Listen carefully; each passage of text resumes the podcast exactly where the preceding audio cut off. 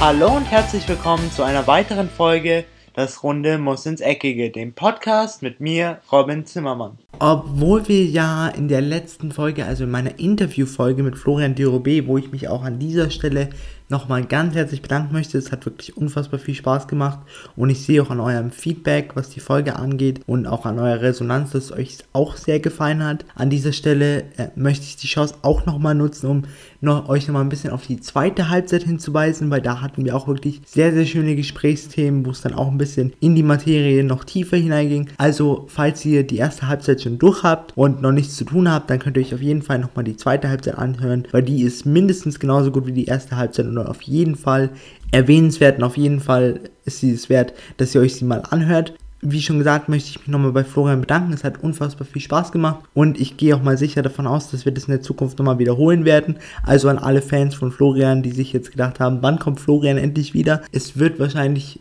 äh, irgendwann mal wieder der Fall sein. Ich kann euch nicht, nicht genau sagen wann, aber wir kriegen das bestimmt nochmal hin. Für die heutige Folge, obwohl wir ja in dem Interview den FC Bayern ein bisschen hart rangenommen haben und ein bisschen auch in die Kritik gestellt haben, ein paar Sachen gesagt haben, die vielleicht nicht so ganz super laufen beim FC Bayern, wollte ich heute die Folge ein bisschen nutzen, da der FC Bayern ja jetzt schon zwei Testspiele hatte, unter anderem gegen Juventus Turin, aber auch gegen Paris Saint-Germain, eins gewonnen, eins verloren, wollte ich so ein bisschen ein paar Sachen aufgreifen, die mir jetzt unter Nico Kovac aufgefallen sind, wo ich sagen muss, das hat mich wirklich überrascht, das macht er wirklich gut, weil bisher muss ich sagen, was Negatives ist mir noch nicht aufgefallen. Er ist mit einer grundpositiven Ausstrahlung an die Sebener Straße gekommen, also bei seinem ersten Amtstag, hat sich auch sehr nett in der Pressekonferenz gegeben, sehr freundlich, hat auch alle Journalisten immer begrüßt, was jetzt auch nicht so gang und gäbe bei jedem Trainer ist. Ich erinnere nur an Pep Guardiola oder Carlo Ancelotti, die da vielleicht nicht gerade die herzlichsten Menschen waren, was aber auch daran oder was vielleicht auch der Fall sein kann, weil sie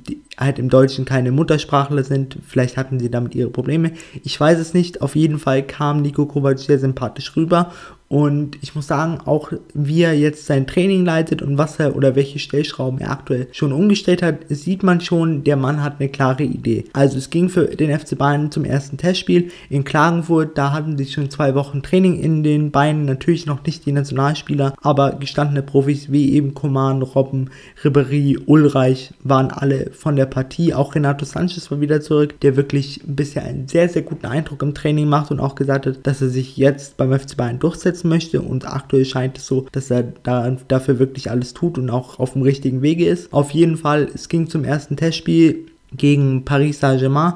Paris Saint-Germain ist nicht mit ihrer A-Garde ange angelaufen, genauso wenig wie der FC Bayern. Klar ist es natürlich noch nicht möglich mit den ganzen Nationalspielern, aber Paris hatte doch schon sehr, sehr viele junge Spieler dabei. Trotzdem konnten sie einzeln in Führung gehen und zwar durch Timothy Weah, dem Sohn von George Weah, der auch ein sehr bekannter Spieler ist. Er wurde auch mal Ballon d'Or-Sieger, also kein Unbekannter. Auf jeden Fall muss, will ich aber jetzt nicht mehr auf das Spiel eingehen, sondern mehr, was man so gesehen hat, welche Erkenntnisse man so hatte, ist, dass Nico Kovac es geschafft hat, den FC Bayern ein bisschen umzustellen. Er hat ihnen mittlerweile beigebracht, dass man geradeaus nach vorne spielt, dass man wirklich den Abschluss sucht und nicht wie jetzt unter Pep Guardiola oder unter Angelotti und auch Jupp Heynckes um den Strafraum herum spielt, möglichst viel Ballbesitz hat und dann irgendwann mal vielleicht nach 20 Minuten zum Abschluss kommt. Nein, Nico Kovac hat sich gesagt, im Fußball geht es um Tore schießen und solange wir mehr Tore schießen wie der Gegner, ist alles gut. Deswegen sucht der FC Bayern jetzt auch schnell den Abschluss. Sie spielen schnell nach vorne. Bei Ballverlust spielen sie so ein bisschen das 2013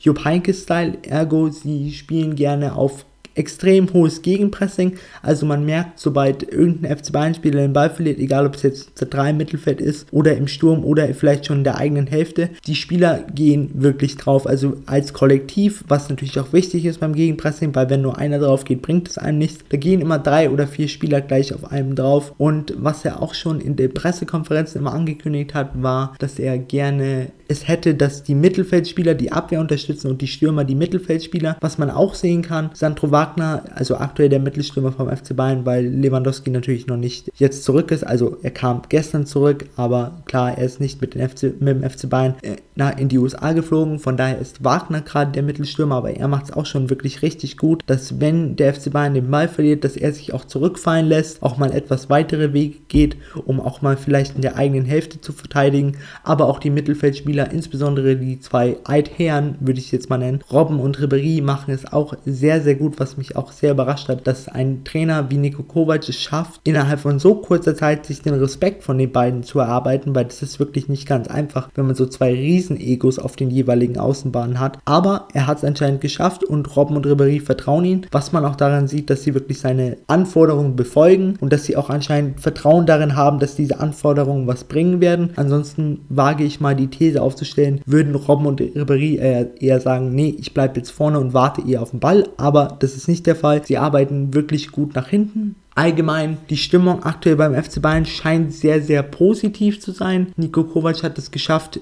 so diese das Bindeglied zwischen Mannschaft und Vorstand zu sein. Er hält auch den Vorstand ruhig. Sie verstehen sich auch alle sehr, sehr gut. Klar, Nico Kovac und Brazzo sind auch sehr, sehr, sehr, sehr gute Freunde, auch schon aus früheren Zeiten. Die haben auch schon beim FC Bayern zusammen, zusammen gespielt, haben auch beide die Champions League gewonnen. Von daher, die beiden kennen sich auch gut, sind auch nach ihrer aktiven Karriere immer äh, in Kontakt geblieben. Deswegen gibt es kein Problem. Aber auch mit Rummenigge und Hönes scheint es sich sehr, sehr gut zu verstehen. Klar, es gab immer diese anfänglichen Gerüchte, so von wegen, er wäre nicht die 1A-Lösung.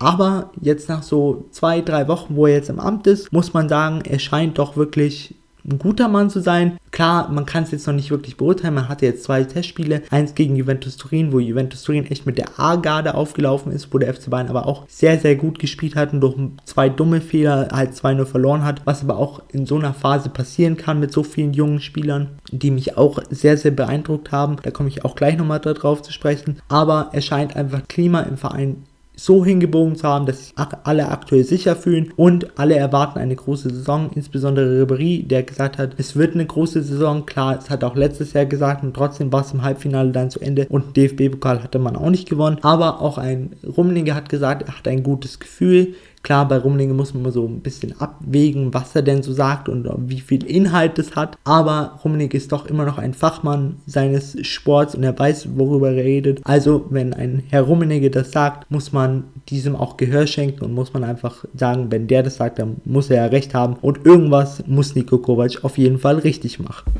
Und da wir jetzt gerade so in der Materie vom FC Bayern drin sind, möchte ich nochmal zwei Spieler herausheben. Einen, den der FC Bayern jetzt erst kürzlich verpflichtet hat, namens Alfonso Davies, ein Kanadier, erst 17 Jahre alt, wird sich am 1. Januar 2019 dem FC Bayern anschließen, weil sie es gerne noch hätten, dass er die MLS Play Playoffs noch spielt und er wahrscheinlich noch nicht 18 ist. Deswegen wäre es dem FC Bayern doch lieber, wenn sie dann einen Volljährigen nach Deutschland holen, noch kein Teen oder kein Teenager in Anführungszeichen. Auf jeden Fall ist dieser ein rechter und ein linker Außenbahnspieler äh, von den Vancouver Whitecaps, was auch sehr, sehr lustig ist, denn ich komme aus dieser Stadt oder ich komme ich habe jetzt eine Zeit lang in dieser Stadt gelebt, also in Vancouver. Von daher ist es schon sehr, sehr lustig und sehr, sehr ironisch, dass der FC Bayern sich jetzt genau davon einen Spieler holt. Aber man muss sagen, es ist schon gerechtfertigt, denn Alfonso Davis ist wirklich ein starker Mann. Anscheinend wollte ihn ganz Europa haben. Barcelona war an einer Verpflichtung interessiert. Manchester United, Juventus Turin, wirklich alles, was Rang und Name, Namen hatte, wollte den jungen Kanadier, der in Ghana geboren ist, verpflichten. Ah, schlussendlich konnte dann der FC Bayern den Zuschlag sich ergattern.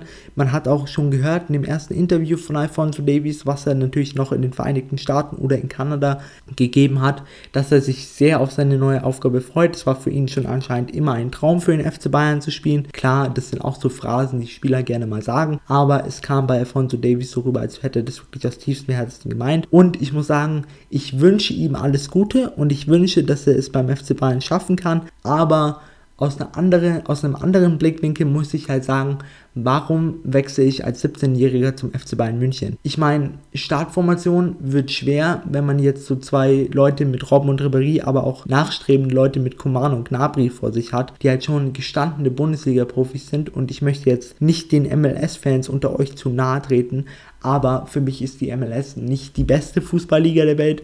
Für mich gibt es da immer noch einen kleinen Unterschied zwischen der Bundesliga und der MLS, aber nur einen kleinen, also nur ganz klein. Auf jeden Fall muss man halt schauen, inwiefern macht es Sinn. Aber irgendwie hat es in den Augen des Beraters von Alfonso Davies und auch in den Augen von Alfonso Davies Sinn gemacht. Und jetzt wünsche ich ihm auf jeden Fall das Beste. Ich, hab, ich bin davon überzeugt, dass er das Zeug hat.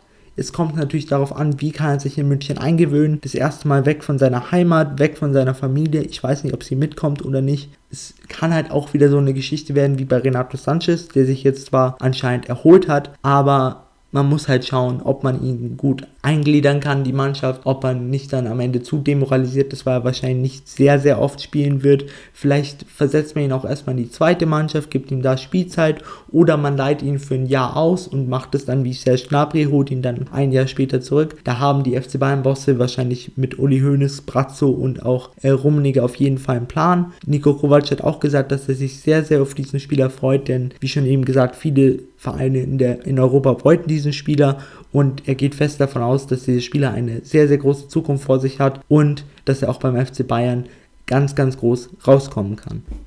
Alfonso Davies ist nicht der einzigste Name, den ihr jetzt wahrscheinlich für die Zukunft auf dem Zettel haben solltet. Also wenn ihr gerade einen Zettel da habt, dann schreibt euch auch auf jeden Fall den Namen Ryan Johansson auf. Von dem habe ich auch schon mal was gehört. Ich habe mich auch mal mit ihm beschäftigt. Es war ungefähr vor sechs, sieben Monaten, wo er mal aufkam. Ich fand ihn relativ interessant und Jetzt muss ich sagen, habe ich jetzt schon zwei Testspiele von ihm gesehen. Er hat zum einen gegen Juventus Turin ein sehr, sehr gutes Spiel abgeliefert, wie ich meine, und auch gegen Paris Saint-Germain, als er eingewechselt wurde, hat er keinen schlechten Job gemacht. Er ist gerade mal 17 Jahre alt und das auch nicht seit so langem. Also ich glaube, er ist erst vor einem Monat oder so 17 geworden, wenn ich mich nicht ganz täusche. Er spielt auf der rechten Verteidigerposition, hat aber auch schon in den FC Bayern Jugendmannschaften auf, dem, auf der 6 gespielt. Also das ist so ein klassischer Philipp Lahm, sowohl 6 als auch Rechtsverteidiger. Für mich finde ich ihn sehr, sehr erstaunlich, wie weit er schon körperlich in seinem jungen Alter ist. Also er kann auch wirklich mit den Starspieler mit Pjanic und auch mit Emre Can oder eben äh,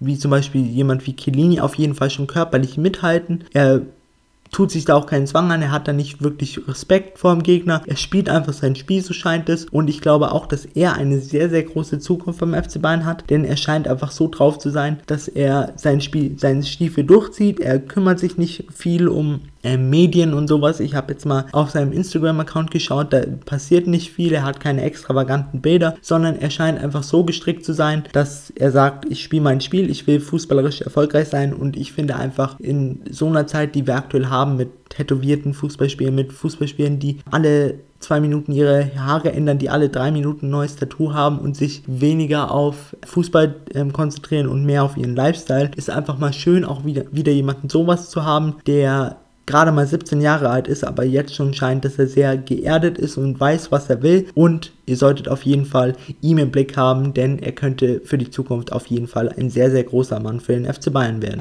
An dieser Stelle geht jetzt auch die heutige Podcast-Folge zu Ende. Ich hatte mir einfach gedacht, da wir dem FC Bayern vielleicht ein bisschen auf den Schlips getreten sind in der letzten oder in den letzten beiden Folgen, wollte ich einfach auch nochmal ein paar gute Sachen hervorheben. Ich muss ja immer noch sagen, ich bin ja ein absoluter FC Bayern-Sympathisant. Also ich muss schon sagen, der FC Bayern hat schon einen Platz in meinem Herzen, das stimmt schon, aber ich kann auch, wie mit Florian besprochen, sehr neutral in die Sache rangehen. Ich kann auch schlechte Seiten beim FC Bayern sehen und ich finde einfach, als Fußballfan sollte man nicht so in seiner Blase sein, nur sagen, mein Verein ist der beste der Welt. Es gibt immer Sachen, die andere Vereine auch schön machen, die andere Vereine richtig machen. Da haben wir auch vieles von Florian gehört über den FC St. Pauli, wo ich auch sehr, sehr erstaunt war im Nachhinein, wo ich nochmal ein bisschen reflektiert habe, ein bisschen geschaut habe, wow, das machen die wirklich echt gut, auch mit ihrem politischen Statements finde ich das sehr, sehr interessant. Und da könnten sich manche Vereine und auch der FC Bayern auf jeden Fall eine Scheibe abschalten. Also gibt ja auch immer den Spruch, nobody's perfect. Und das geht auch für mich im Fußball. Also, aber ich kann da immer nur an die Fans appellieren, dass man sagt, man soll nicht in seiner Blase drin sein, einfach sagen, mein Verein ist der Beste. Nein, es gibt immer was, was man besser machen kann. Und an dieser Stelle, wie schon am Anfang des Podcasts, weil ich es nicht einfach noch nicht noch oft genug sagen kann, weil es einfach ein Herzensprojekt für mich ist, will ich nochmal an das Interview mit Florian verweisen, das mir wirklich unfassbar viel Spaß gemacht hat, dass ihr euch einfach die zweite Halbzeit nochmal anhört. Oder falls ihr es noch nicht gehört habt, die erste Halbzeit. Ihr müsst ja nicht alles anhören, ihr könnt es auch in Stücke anhören, aber mich würde es auf jeden Fall freuen. Und wenn ihr mir auch Feedback darüber dalassen wollt, egal ob es über Facebook ist oder über Twitter oder über Instagram, da findet ihr die Links alle in der Podcast-Beschreibung, egal ob auf meiner Webseite oder auf iTunes zum Beispiel findet ihr alles in der Podcast-Beschreibung. Und ich würde mich auf jeden Fall über euer Feedback freuen. Ich hoffe, euch macht die Folge genauso viel Spaß, wie mir sie Spaß gemacht hat. Aber natürlich, wir leben in der Gegenwart und ich hoffe auch, dass euch diese Folge wieder mal Spaß machen wird, dass sie ein bisschen informativ war, dass ins insbesondere die FC Bayern-Fans jetzt wissen, worauf sie sich einstellen müssen in der neuen Saison. Jetzt geht endlich mal straight nach vorne und jetzt wird nicht mehr Handball um den gegnerischen Strafraum gespielt. An dieser Stelle, mit diesem Schlusssatz, würde ich sagen, das war es jetzt auch mal wieder von mir. Ich hoffe natürlich, euch hat die heutige Folge gefallen. Ich bin damit raus und Ciao. Und das war's auch schon wieder mit einer weiteren Folge Das Runde muss ins Eckige, dem Podcast, wo ihr alles rund um König Fußball kompakt auf die Ohren bekommt.